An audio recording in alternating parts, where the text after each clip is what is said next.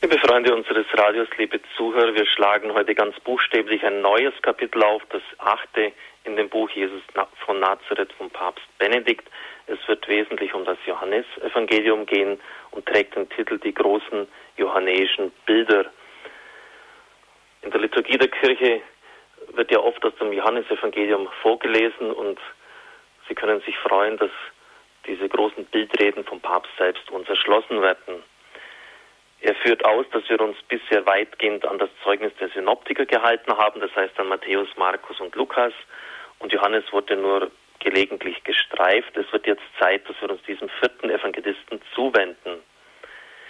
Wir haben gehört, dass das Geheimnis des Einsseins Jesu mit dem Vater bei den Synoptikern immer gegenwärtig ist. Es bestimmt das Ganze, aber doch ist es unter seiner Menschlichkeit auch verborgen geblieben.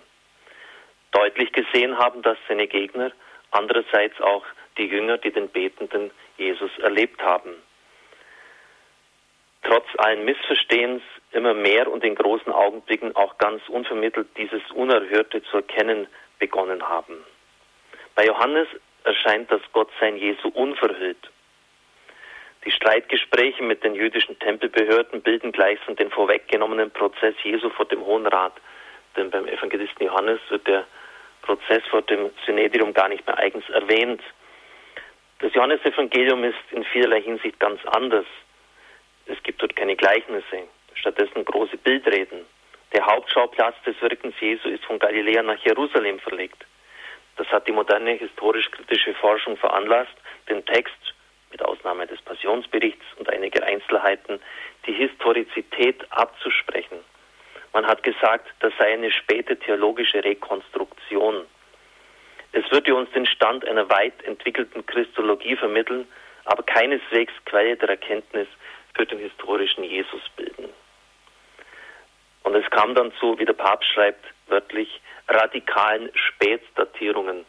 Ich erinnere mich an Vorlesungen, die wir in der Exegese gehabt haben. Da war die Rede von 175 nach Christus sei das Johannesevangelium geschrieben worden.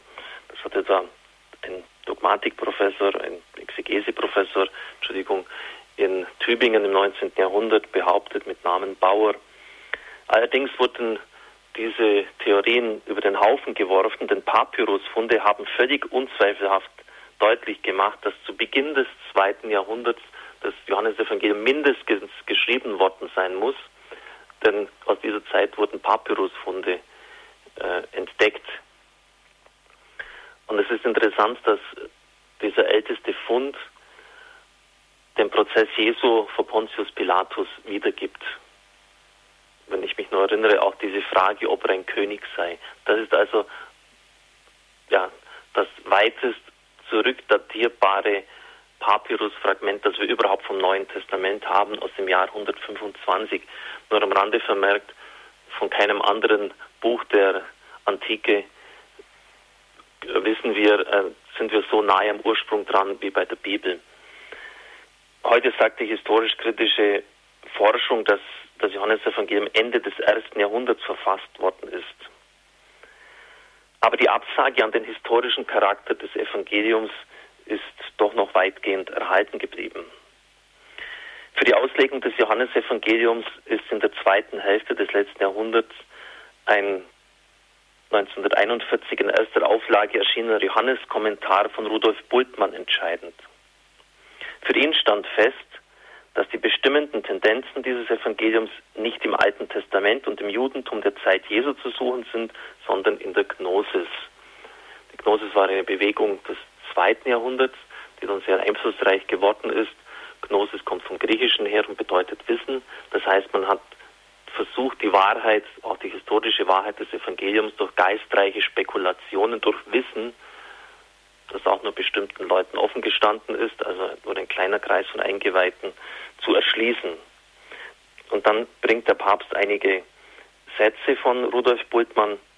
Der Gedanke der Menschwertung des Erlösers ist nicht etwa aus dem Christentum in die Gnosis eingedrungen, sondern ist ursprünglich gnostisch. Er ist vielmehr schon sehr früh vom Christentum übernommen und für die Christologie, also die Lehre von Christus, die sich von Christus fruchtbar gemacht worden. Der absolute Logos, Jesus Christus also, kann nur aus der Gnosis stammen. Der Lehrer fragt sich, woher weiß denn Bultmann das? Die Antwort von ihm ist verblüffend.